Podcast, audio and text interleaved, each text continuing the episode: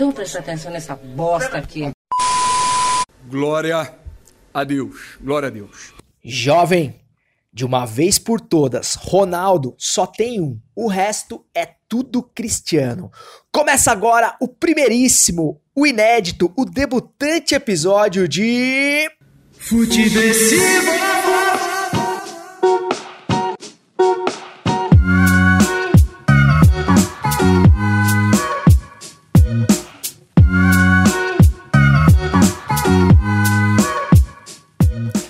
Seja muito bem-vinda, seja muito bem-vindo. Eu sou o César Cartoon e esse é o Futeversivo, podcast que dá início hoje aos seus trabalhos com muita alegria, já que esse projeto estava aí engavetado há muito, muito tempo. Eu tinha muita vontade de fazer um podcast, de produzir um conteúdo de áudio e ainda não tinha encontrado a, a oportunidade correta, os parceiros certos, enfim, a plataforma melhor para divulgar, o público, enfim, não tinha praticamente nada, só tinha algumas ideias aí pouco organizadas, mas eu resolvi que precisava dar o play no gravador e começar a fazer.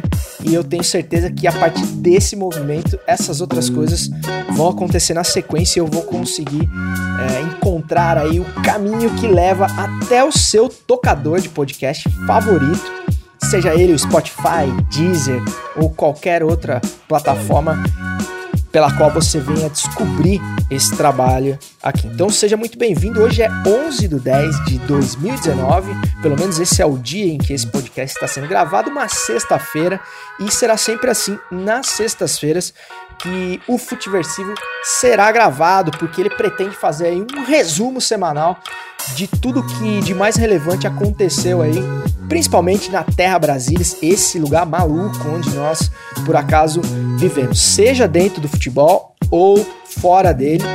O futebol aqui será apenas um plano de fundo, será apenas a, a melhor metáfora possível para tentar explicar a vida em sociedade. E a verdade é que várias pessoas públicas, principalmente os políticos, usam muito o futebol, né, para tentar simplificar o seu discurso, fazer com que o seu discurso chegue de maneira mais palatável às massas. E eu vou usar desse mesmo artifício, porém com honestidade. Beleza? Mande seu e-mail para futeversivo@gmail porque nos próximos episódios eu lerei aqui as mensagens que porventura chegarem. Então, se você tiver ideias de pauta, sugestão de conteúdo, reclamações ou mesmo um feedback sobre o que você ouviu aqui, para que eu possa melhorar esse conteúdo para os próximos programas, mande o seu e-mail e deixe lá o seu recado que eu vou ler aqui com o maior prazer. E antes de mais nada, para dar um suporte etílico para sua sexta-feira, eu começo o programa de hoje chamando o quadro que antecederá sempre os acontecimentos da semana, além, é claro, de hidratar a garganta e a mente desse podcaster debutante que vos fala.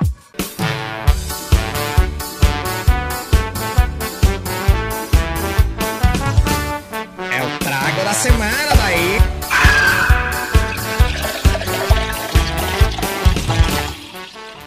É isso mesmo, do que se trata o Trago da Semana? O Trago da Semana é um quadro que pretende, além de hidratar a garganta e mente desse apresentador, também indicar para você um rótulo de cerveja que talvez você não conheça, para que você possa procurar aí na sua região. Eu vou tentar sempre colocar cervejas fáceis de se encontrar nos, nos estabelecimentos etílicos comerciais aí, para que você tenha facilidade de achar e também porque esse quadro não tem a menor pretensão de ser um gourmetizador da, do ato de tomar a cerveja. Né? A cerveja, assim como o estádio de futebol, por mais que muitos não queiram, é um espaço popular e precisa assim continuar. Então, muito cuidado aí quando começarem a falar de um jeito muito difícil de cerveja, desconfie porque tem alguma coisa errada aí. E cerveja, é claro, é uma questão de contexto, né, cara? É uma questão de momento. Por exemplo, então se você chega no churras do, do brother lá, sabadão à tarde, um sol de 40 graus, e o cara saca do isopor uma sub-zero estupidamente gelado, faz cara feia, né? Toma, porque é o que tem e pode ser a melhor cerveja que você vai encontrar naquele momento, beleza? Talvez não precisa chegar a tanto, né? Se o cara te der uma sub-zero, pode ser o momento de rever essa amizade, mas é, eu só quis dar um exemplo aqui. Então tome qualquer cerveja que te for oferecida em determinado momento, porque cerveja é sempre melhor do que não ter cerveja. Mas, é claro, quando você tiver a oportunidade de provar uma coisinha melhor, uma coisinha mais elaborada, que vá combinar melhor com determinado tipo de comida, ou com determinado tipo de momento, ou quando você for encontrar com alguém especial, enfim, você de repente pode querer uma cerveja mais especial e é isso que eu vou tentar trazer aqui, mas sem a menor intenção de ficar cagando regra aí em cima do gosto popular, beleza? E o trago dessa semana é ninguém menos que a Destroyer Beer IPA, cerveja do sul do estado de Santa Catarina, de Criciúma. Aliás, Destroyer Beer é um nome que começa a ficar ligeiramente mais difícil de ser pronunciado a partir do momento que você começa a degustar a Destroyer Beer, porque a Destroyer Beer IPA tem o teor alcoólico de 6,8%, ou seja, não é uma cerveja assim das mais fraquinhas, não é mesmo? Então esteja preparado aí para para degustar essa cerveja. Diz aqui o fabricante que, abre aspas, a cerveja Destroyer Beer IPA 500ml dispõe de um marcante aroma de lúpulos e combinação equilibrada de maltes especiais em sua receita, com coloração amber, que é mais conhecido como um semi-marronzinho e de aspecto brilhante, apresenta um ressaltado amargor, espuma cremosa e persistente, com sabor evidenciando notas frutadas. Como eu disse, 6.8 de álcool não é, não é brincadeira. Tem o IBU que eu descobri hoje, que é a escala de amargor. Veja que eu não sou nenhum especialista, mas é uma escala de amargor de 52, ou seja, amarguinha, mas nem tanto. Para quem gosta de uma cerveja mais amarga, é uma cerveja é, legal, assim, você vai gostar, porque o Tipa é uma, uma, uma bela de uma cerveja, na real. É, a única coisa que ele fala aqui é, da, sobre a, a, espuma persistente, eu sinceramente não achei tão persistente assim. E isso para mim é uma coisa que faz muita diferença, assim, porque, cara, é muito ruim quando a cerveja perde o colarinho, assim, né? Pode ser por vários aspectos, né? Copo engordurado, enfim, você tá comendo uma carne muito gorda, alguma coisa do tipo, a cerveja vai perdendo espuma mais rápido. Mas não é o caso aqui, né? Porque realmente deixei o copo maravilhosamente bem preparado para gravar o episódio e mesmo assim a espuma não durou tanto. Mas enfim, né? Será que faz tanta diferença assim? Só para a título de informação aqui. Temperatura indicada para se tomar, ele fala aqui 1 a 4 graus.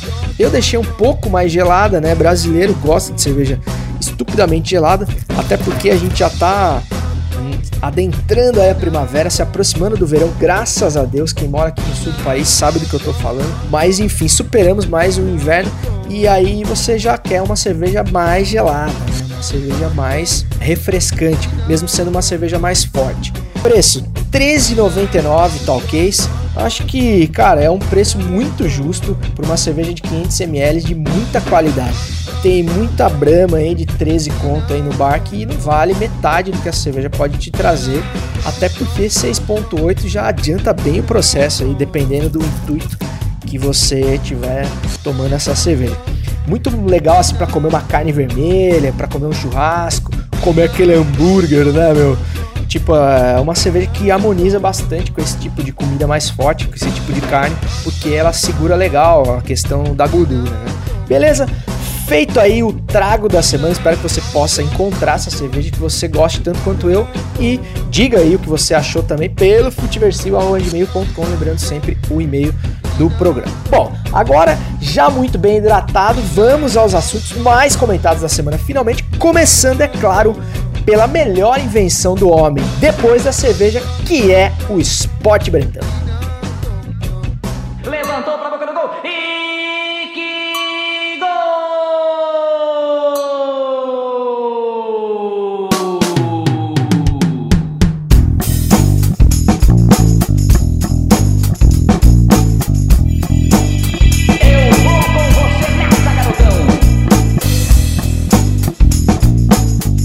Bom, e com as bênçãos do mestre Osmar Santos, falemos então dos destaques da semana no mundo futebolístico. Mas antes de falar do que há de melhor, vamos falar do que há de pior, claro, que foi o amistoso da seleção brasileira, da seleção da CBF, frente à portentosa seleção de Senegal, na longínqua, na distante, na mais longe que Taquera, Singapura.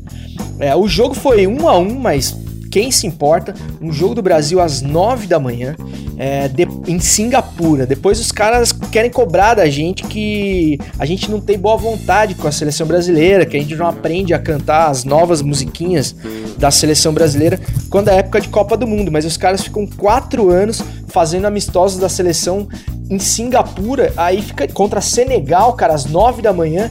E o time não ganha ainda, né? Tem esse detalhe. Aí fica muito difícil de você ter uma simpatia pela seleção brasileira, sobretudo quando você torce para um dos times que estão nos campeonatos que realmente interessa para quem gosta de futebol, que é o Campeonato Brasileiro, a Libertadores e adjacências. E aí a CBF vai lá e tira os jogadores do seu, os principais jogadores do seu time para deixar os caras no banco em Singapura, que é uma baita de uma sacanagem, como já diria José Ferreira Neto. E com a desculpa ainda de que respeitam as datas FIFA, o que é outra falácia também, porque se o cara coloca o jogo um dia antes do jogo do seu time, um dia depois, em Singapura, repito, cara, ele não tá respeitando data FIFA coisíssima nenhuma, né? É papo para boi dormir. Só que tem aí veículos da imprensa que publicam esse tipo de manchete dizendo que respeita sim a data FIFA, é, mesmo que isso não seja verdade do ponto de vista prático, certo? Outra coisa, narrador Luiz Roberto. Cara, a gente precisa falar do, do Luiz Roberto. Gosto muito, queria muito ter, tipo, o Luiz Roberto como, como meu tio, assim. Acho que ele deve ser um cara muito gente boa. Mas na ausência do gripado e sem voz Galvão Bueno, a gente tem que dizer que o Luiz Roberto ele tem, no máximo na carreira dele, um bordão bem sucedido que foi o sabe de quem e nada mais, cara. O Luiz Roberto ele é muito goiaba, cara. Eu fico com uma vergonha alheia de ver ele narrando os jogos e é claro, ele combina perfeitamente com a seleção brasileira, né? Isso ninguém pode negar. Mas ele seria para mim aí o picolé de chuchu da narração, mais conhecido como uma espécie de Geraldo Alckmin da locução esportiva. Então, assim, em nada ajuda é, esse jogo da seleção brasileira pra gente ter o mínimo de vontade de voltar a assistir a seleção brasileira. Aliás, desafio você aí a me dizer no e-mail aqui, que por acaso eu já reforcei algumas vezes, o futeversivo.gmail.com é, quantos minutos você conseguiu assistir esse jogo, se você assistiu esse jogo, se você é um cara muito bem intencionado com a seleção brasileira, sem olhar no celular. Então me responda essa pergunta em futeversivo.gmail.com que eu vou ler aqui no próximo programa, beleza? É, agora, essa, essa jornada da seleção brasileira por países distantes deixa alguns legados assim. E um deles para mim foi a entrevista coletiva do menino Ney, do eterno menino Neymar, o filho de Neymar, de Neymar pai, que vou deixar um trecho da entrevista do Neymar aqui para não parecer que eu tô inventando, que eu tô de má vontade com a joia brasileira. E sempre foi um dos um dos principais nomes, um dos que carregavam sempre, né, acho que né, praticamente tudo nas costas. Então, a partir Bom. do momento que, que um atleta de alto nível atinge né, um nível que é bem alto, que é considerado um dos, um dos melhores do mundo, né, por que não tratá-lo de forma diferente? No Barcelona, a mesma coisa. Messi tem um tratamento diferente. Por quê? Porque ele é mais bonito? Não. Porque ele decide, porque ele conquistou aquilo.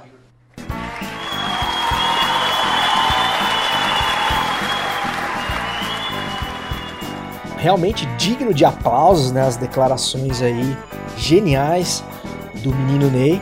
É, ele diz que carrega o Brasil nas costas. E você vê que ele vai falar que ele carrega o Brasil nas costas, ele dá aquela pensada e fala assim: Nossa, cara, eu acho que é muito arrogante que eu vou falar. Mas eu vou falar assim mesmo, eu não sei o que eu vou falar, não tem outra coisa pra falar, eu vou falar isso mesmo. Carrega o Brasil nas costas e que, por que não, ele ter um tratamento diferenciado, né? Se comparando aí ao Messi, por exemplo, né? É impressionante, cara, impressionante isso. E eu me sinto até um pouco culpado por essa entrevista coletiva do Neymar, porque eu sou um dos caras que sempre bateu na tecla, né, nas minhas resenhas aí futebolísticas ao longo da vida, de que ídolos do tamanho do Neymar, caras que têm o holofote que ele tem, tinham que aproveitar melhor as oportunidades, todos os altos falantes voltados para ele e dizer mais, se posicionar mais, falar sobre os temas pertinentes aí da sociedade, mas eu gostaria de retirar aqui isso que eu disse durante toda a vida, porque realmente se tem uma coisa que o Neymar deveria fazer é ficar quieto, cara, porque quando ele fala, ele só fala merda, é impressionante, cara. Seja no seu posicionamento entre aspas aí político, ideológico mais recente, sendo aí o garoto propaganda do novo governo, ou seja falando sobre a sua própria carreira, sua gestão de carreira, sobre os acontecimentos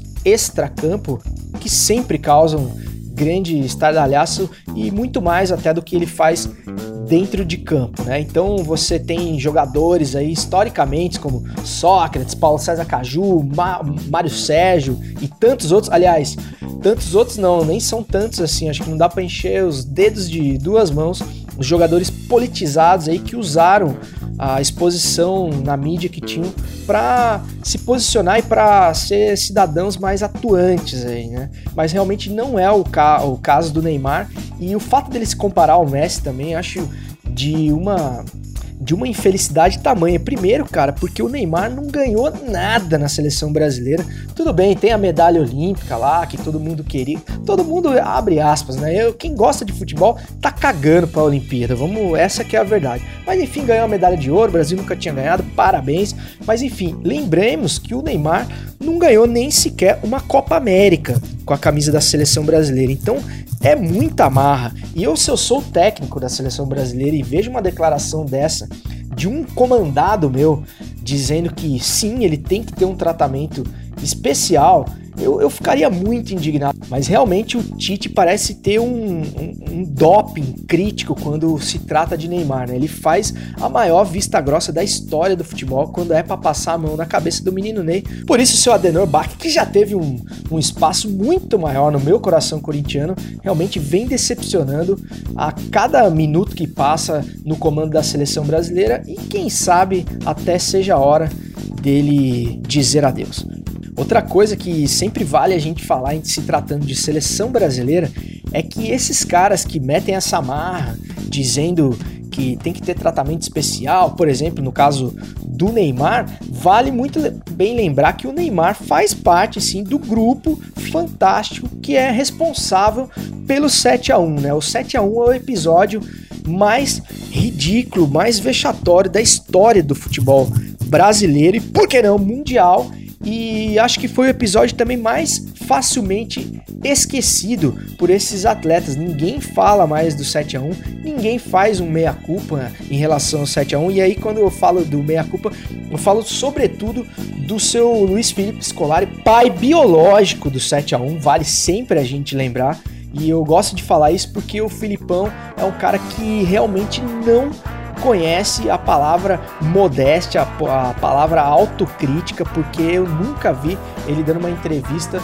Posso estar muito enganado, mas eu nunca vi o Filipão dando uma declaração de que realmente ele errou muito, ele foi muito mal naquele jogo ou naquele trabalho como um todo. Ele tomou um chocolate histórico da Alemanha e ele não teve condições até psicológicas de tomar alguma atitude no banco de reservas para mexer no time, para dar um choque psicológico no time, ou nem que seja para conseguir um WO, fazer os caras caírem no campo, arrumar umas expulsões, uma briga que seja, enfim, evitar aquela tragédia que foi muito facilmente digerida aí pela crítica, enfim, por todo mundo. Coitado do saudoso Barbosa, se ele, como eu gostaria que o saudoso Barbosa pudesse estar no Mineirão naquele dia e ver que o feito de, do Uruguai de, de 50 é, foi nada, foi um, um, um cisco no olho perto do que aconteceu aquele, naquele fatídico dia em 2014 no Mineirão. Tenho certeza que onde quer que esteja o saudoso Barbosa, ele deve estar tá rindo de orelha a orelha e falando: se fuderam, encher o saco a vida inteira e olha o que estava por vir ainda. Né? Eu, aliás, sou defensor da tese nada radical de que deveria haver no Mineirão um busto com cada atleta que estava naquele grupo de jogadores que participaram do episódio 7 a 1 com um destaque especial para Felipão e, claro, o menino Bernard, com sua alegria nas pernas. O busto do Bernard poderia ser só da cintura para baixo para que pudesse enfatizar a alegria nas pernas daquele garoto. Bom, dito isso, vamos para o próximo assunto: Santos 2, Palmeiras 0. Então, falando em Felipão, vem mais um aí da Escola Galdéria de treinadores. Aliás, fica a pergunta aí para você responder em futeversivo.gmail.com por que será que é proibido não ter nenhum treinador é, que não seja gaúcho, tanto na seleção brasileira quanto nos principais clubes do Brasil, aí, salvo raras exceções, né? Então, para você palmeirense que se iludiu com o Mano Menezes, eu tenho só uma coisa para dizer, só lamento, porque você pega ali os primeiros resultados. Ganhou do Goiás, ganhou do Fluminense, ganhou do Cruzeiro, ganhou do Fortaleza, ou seja, times que estão ali na zona de rebaixamento muito próximo. Daí goleou todo poderoso CSA por 6 a 2 e aí quando pegou o primeiro time mais ou menos, que era o Internacional, já peidou na farofa 1 a 1 Atlético Mineiro 1 a 1 e aí quando pegou o primeiro adversário de porte, né, que é o Santos, mesmo sem um grande elenco, diga-se sempre, né? Porque o, o Sampaoli, ao contrário do Jorge Jesus, é o gringo que tira leite de pedra, porque o Santos tinha time considerado quarta força. Ele vem fazendo um grande ano, o, o, Santos. Não foi campeão paulista por detalhe ali naquele jogo contra o Corinthians. Se existisse justiça no futebol, o Corinthians realmente não passaria daquela semifinal, se não me engano. E mais o fato é que o Santos acabou não ganhando o título e vem tropeçando aí no Campeonato Brasileiro, talvez não ganhe nenhum título, mas o São Paulo já fez milagre com o elenco que ele tem na mão. Ainda me lembro de um Corinthians e Atlético Paranaense, aliás, Atlético Paranaense e Corinthians lá na Arena da Baixada, com o Mano Menezes à frente do Corinthians, e eu lembro que o Corinthians tinha no mesmo ano de 2014 um time é, repleto de bons nomes, tinha é, Renato Augusto, Jadson, Elias, Guerreiro no ataque e o time conseguiu é, ficar 90 minutos sem dar nenhum chute no gol. Então, quem conhece o Mano Menezes de longa data treinando seu time sabe que dali não vai sair muita coisa do que mais do que o anti-futebol que vem praticando a maioria dos times brasileiros, inclusive o mesmo Corinthians, do qual sou fã, com hoje com o Carilli, que vem da mesma escola, que veio do Tite e tudo mais. Ou seja, é o máximo de volantes que você puder colocar dentro do campo e jogar por uma bola, deixar a bola com o adversário. Aliás, o Corinthians é, tem, tem um fator interessante, né? Os melhores jogos que o Corinthians faz é quando ele tá tomando pressão, tomando calor, né?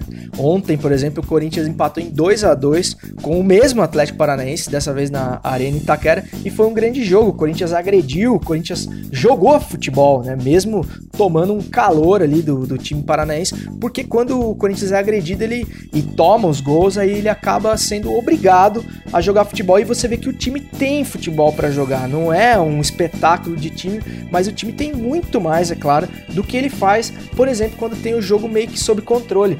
Aí o time realmente você vê que ele é instruído a não jogar futebol. E isso é o que me deixa mais indignado, porque se fosse, por exemplo, o time do ano passado do Corinthians, é um time que realmente não tinha de onde tirar. Lembremos que o nosso centroavante era o jovem Jonathan, mais conhecido como Conatan. Então, realmente, o time que tem um centroavante desse não tem muito o que fazer, né? É lutar pelo empate e ficar feliz da vida.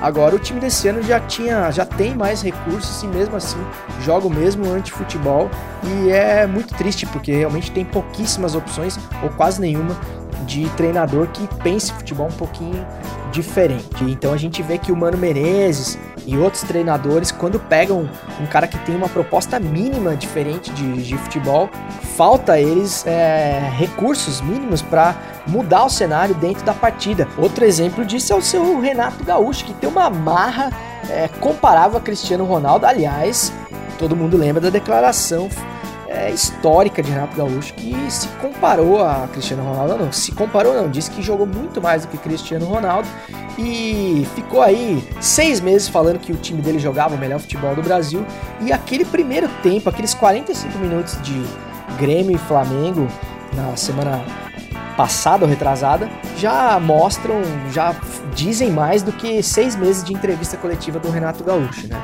Ele realmente foi atropelado pelo time do Flamengo.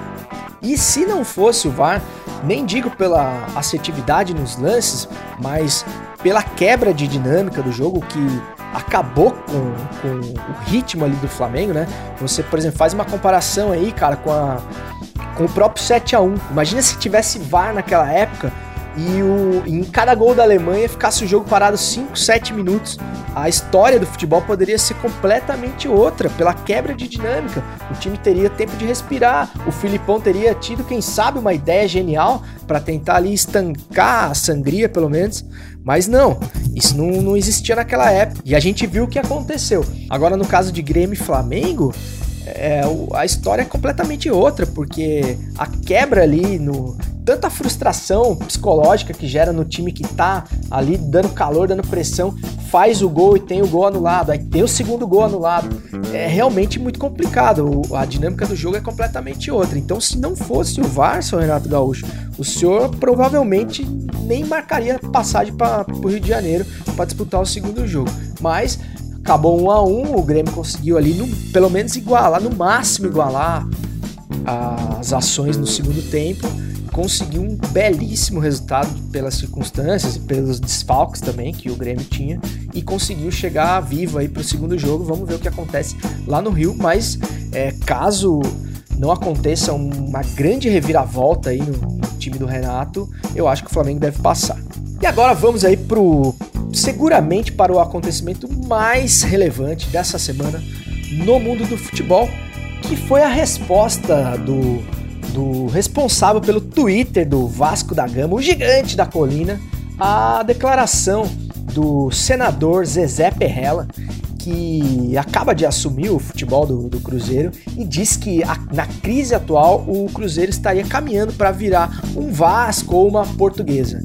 E aí o Vasco da Gama muito astutamente respondeu em sua conta oficial no Twitter com um genial e sincero emoji de helicóptero.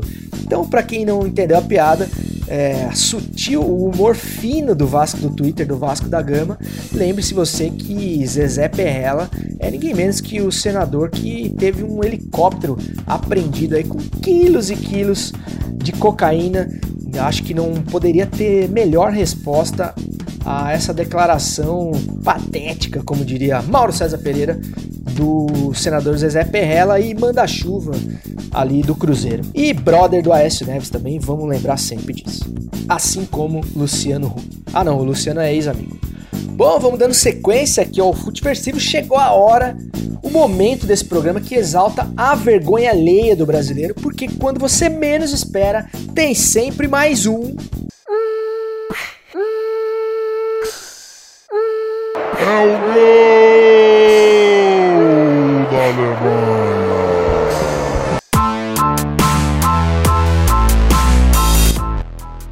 É, mais um gol da Alemanha. O gol da Alemanha é um quadro semanal e toda semana tem um 7 a 1 diferente.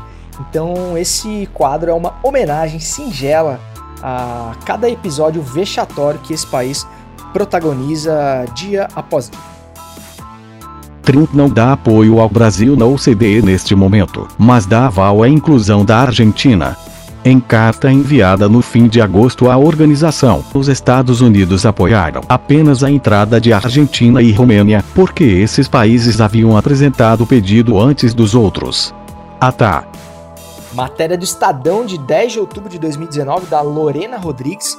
É, lembre bem, tá? Não é, não é uma matéria da Foice de São Paulo, não. É do Estadão que diz: os Estados Unidos negaram apoio a uma proposta de inclusão de novos países, incluindo o Brasil, na Organização para a Cooperação e Desenvolvimento Econômico, que é a OCDE. De acordo com fontes ouvidas pelo Estadão, a negativa foi dada a uma proposta apresentada pelo secretário-geral da OCDE, Angel Gurria, ou acho que é assim que leu o nome dele, de discutir a inclusão de um bloco de seis novos países na organização, que teria ainda nações europeias. O presidente melhor Jair Bolsonaro disse ao Estado que nunca houve um compromisso formal dos Estados Unidos de apoiar a candidatura do país. Neste momento, muito menos um cronograma estabelecido. Em carta no final de agosto, a organização, a qual a agência Bloomberg teve acesso, os Estados Unidos apoiaram apenas a entrada da Argentina e da portentosa Romênia, considerando o critério cronológico, entre aspas, segundo fontes, porque esses países haviam apresentado o pedido antes dos outros, inclusive o Brasil. Então, ou seja, se fudeu, né? O, o puxa-saco ele sempre vai acabar se fudendo no final. E eu acho bom que isso aconteça, porque o puxa-saco é uma raça que precisa acabar. E o Bolsonaro não, não conhece limites quando a, o objetivo é lamber as botas, para não dizer outra coisa, do Donald Trump e dos Estados Unidos. Aliás, dos Estados Unidos não, do Donald Trump, porque se o Donald Trump perder as eleições ou for empichado, né, como existe uma possibilidade real disso acontecer, vai ficar pequeno para o Brasil. Para quem não sabe, a OCDE é uma organização internacional com 36 países que tem o objetivo de coordenar políticas econômicas entre eles. Foi fundada em 1961 e é um desdobramento aí da Organização para a Cooperação Econômica Europeia, que vem lá dos anos 40. A OCDE, na sigla em inglês, recebe esse apelido de Clube dos Ricos, ou seja, é um clube dos riquinhos, porque tem os principais as principais potências mundiais da Europa e tudo mais, Estados Unidos, França, Alemanha, Japão, Canadá e Reino Unido. E o Brasil quer frequentar os churras dos ricos, vamos dizer assim, né? O, o, o Brasil ele preferiu nessa nova gestão deixar de ser um protagonista entre os países emergentes, entre os chamados países subdesenvolvidos ou em desenvolvimento, para ser o, o para ser o pegador de cerveja dos países ricos. E aí acontece esse tipo de coisa, né? Você vai confiar na palavra de um, de um canalha como Donald Trump. É isso que acaba acontecendo. É, o, é um exemplo que se aplica, por exemplo, ao, ao grupo. Sabe o grupo diretoria? Do, dos amigos do Neymar. Tem lá o Neymar, o Luciano Huck, o Thiaguinho, o Bruninho do vôlei, quem não se lembra. Só os cara pica. Aí tem o Rafael Zulu. Rafael Zulu é o, o ator série C da Globo, que é brother dos caras. Você acha que ele tem o mesmo peso ali na hora das decisões que o, que o, o Gabriel Medina, que o, que o, que o Luciano Huck? Não, não tem, velho. Rafael Zulu é o cara que aparece no, no fundo da novela lá, das oito, que se cruzar com você na, na padoca, muito provavelmente você não vai saber quem é. E o Brasil é, é o Rafael Zulu, da OCDE. Parabéns, então, aí, a mais essa iniciativa. Do... Aliás, é o, é o Rafael Zulu da OCDE, não, né? Porque o Brasil não foi admitido, né? Foi espirrado e tinha essa promessa aí do governo Trump, mas você vai acreditar na promessa do Trump e tem mais é que se fuder, né? Aí eu acho que o grande, o principal motivo mesmo pro, pro Trump mandar um vamos marcar uma coisa qualquer dia pro Bolsonaro, sabe aquela coisa que você encontra aquele cara que você não gosta muito, e você fala, não, vamos marcar um negocinho, vamos, vamos, vamos, a gente se fala, eu te, eu te, eu te chamo no WhatsApp é, foi ele ter falado eu te amo pro, pro, pro Donald Trump. Você sabe que o eu te amo, você jovem mancebo que acompanha este podcast, o eu te amo você tem que segurar, não é para falar qualquer hora. Você tem que ter um tempo ali de relacionamento, você tem que ter um grau de confiança para você ir lá e soltar o eu te amo. Se você falar isso na hora errada, acabou o relacionamento, cara. Você não vai ter o menor respeito mais do, do da pessoa com quem você tá junto. E o, o Bolsonaro claramente não aprendeu essa lição de casa, soltou Eu Te Amo ali num momento de empolgação, de provável umedecimento de suas partes, quando encontrou aquele topete alaranjado maravilhoso do Trump. E agora deu no que deu. Temos aí um, um fora diplomático aí, que é mais um 7 a 1 Hum, na conta aí de tantos e tantos que a gente vem sofrendo aí dia após dia nessa nova era. Dando sequência então ao Futeversivo edição 1, vamos para o quadro que é super manjado, todo podcast tem e esse não vai ser diferente, que é o quadro que dá dicas aí de filmes, séries, livros, é, ou mesmo canais de YouTube, podcasts diferentes que você pode não conhecer, que é o indica.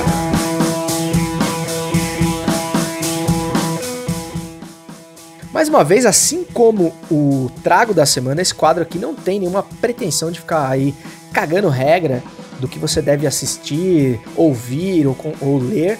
Né? Não tem aqui nenhum especialista na sétima arte ou nas séries, enfim, mas muitas vezes eu posso aí dar uma dica de algo que você ainda não conhece, que você não viu e você pode ter uma grata surpresa, né? Mesmo que seja muitas vezes um conteúdo mais óbvio para outra pessoa que já conhece, que já assistiu, enfim. Só quem já ficou na Netflix horas só para conseguir achar alguma coisa minimamente interessante para assistir, depois dormiu em 5 minutos, sabe do que eu tô falando e o quão valiosa pode ser uma dica aí de filme ou série. Então, para começar, eu vou dar uma dica super óbvia, mas como estamos aí na semana do lançamento do Coringa, eu não vou falar do Coringa, mas vou falar de um filme que tá quase saindo de cartaz. Eu peguei ali o finalzinho, o último cinema aqui da minha cidade que tava passando ainda, que é o Bacurau, cara. Bacurau é um filme, bicho. Você pode ser de esquerda, de direita, do que você quiser, alienado. Você precisa ver Bacurau, nem que for para falar mal. Porque o Bacurau é um filme do Kleber Mendonça Filho, é um diretor lá de Recife, super premiado. Aliás, o cara tem outros filmes que eu não vi ainda, mas que eu ouvi falar muito bem, que eu quero ver. Inclusive, tem pessoas que defendem que esses filmes são até melhores do que o Bacurau. Caso de Aquários e de O Som ao Redor, que são filmes que eu quero ver com certeza. Mas, cara, dá para dizer, se você não viu nenhum filme do Kleber Mendonça Filho ainda, e eu vou tentar aqui não dar nenhum spoiler do Bacurau, porque eu quero mesmo que você veja, ele é tipo o Tarantino brasileiro aí. É, já viram até um clichê falar isso, mas é de fato. a impressão que eu tive assistindo o filme dele é que as referências do Tarantino, tanto na fotografia, na trilha sonora, quanto no andamento do filme, que é aquele andamento mais lentão, assim, aquela coisa mais paradona, assim, do nada tudo acontece, é muito do Tarantino, e só que ele tem essa pegada junto com uma pegada meio Glauber Rocha ali, aquela coisa do cinema moderno, do cinema novo brasileiro. Enfim, então, cara, é um cara que com certeza vale a pena você prestar atenção e dar uma chance aí pro Bacurau. Eu assisti num, numa circunstância bem assim exótica, né? Eu peguei a última sessão que tinha era quarta-feira, 10 horas da noite. Larguei o futebol na quarta-feira e fui assistir porque eu tava com medo de não conseguir mais achar o filme em cartaz. Peguei uma sala de cinema meio vazia assim, e realmente é um filme paradão. O primeiro ato do filme você fica ali e tal, meio que nada acontece, você fala, pô, e aí? Que hora que vai vir, né? Mas aí realmente quando vem, bicho, o filme do cara é realmente muito forte, muito impactante. É uma história de uma, uma vila ali no, no sertão ali do Nordeste, bem pequenininha, que tem, uma, tem personagens muito interessantes ali nessa vila. E essa vila é atacada por um, enfim, um grupo ali que eu não vou ficar falando muito mais sobre o filme em si para não tirar ali a, a surpresa, mas aí o desenrolar dessa história e todas as metáforas, todas é, as mensagens subliminares ali que o filme traz e que tem muito a ver com o momento que o país passa de especulação estrangeira, de culto às armas, de vida, vida simples, de, do, do Brasil esquecido ali, da, da gente miúda, como diz nosso querido professor Luiz Antônio Simas, vai deixar você realmente com a pulga atrás da orelha e o momento tem o filme tem momentos hilários, enfim, engraçados, junto com tragédia, com sangue, com morte, enfim. É muito louco o filme mesmo, é um filme bem forte, é um filme violento, né? Então vá preparado. Mas é um filme indispensável, então eu sugiro que você veja esse filme antes que ele saia de cartaz. E essa então é o esse é o quem indica dessa semana do primeiro Futeversivo. E eu acho que um programa que chama Futeversivo é, não podia ter começado melhor com essa dica aí no quem indica, beleza? Bom, jovens, então dito isso, vou saindo fora, chegando ao final aí do primeiro Futeversivo. Espero que esse seja o primeiro de muitos e eu espero que você tenha gostado do programa. Aliás, primeiro eu espero que você ouça esse programa, que esse conteúdo chegue até você de alguma forma. E antes de ir embora, tem o último quadro desse programa, que é o quadro que eu não poderia terminar esse episódio sem antes deixar essa pérola do conhecimento contemporâneo, aquele tweet que vai explodir a sua cabeça que vai elevar com certeza o nível de complexidade dos teus pensamentos. Então, vamos agora à leitura integral do tweet mais genial, mais enigmático do vereador do Rio de Janeiro e filho do presida Carlos Bolsonaro nesta semana. O fantástico mundo de Carluxo. Quem conhece os segredos da imaginação não se perde, nem perde a razão. Abre aspas pro 03. A isentosfera, o novo almofadinha com falta de testosterona, os apoiadores da boneca do pornô e do Pinóquio da Globo. Liguem os pontinhos e verá que nada nunca mudou. Exclamação e fecha aspas. É, na verdade eu tinha eu tinha a ideia desse quadro era de explicar os tweets do, do Carlos Bolsonaro pro, pro público mais leigo e, e menos abastado intelectualmente, mas eu descobri que eu também não tenho capacidade intelectual de explicar uma obra tão complexa. Então, só me resta encerrar esse programa, né? com essa obra do pensamento Olavo Planista e declaro oficialmente inaugurado o final de semana, desejando que você tenha criatividade suficiente para postar uma foto que não seja um copo de chopp seguido da legenda sextou. Até semana que vem, tamo junto e segue o jogo! Senhores, filha da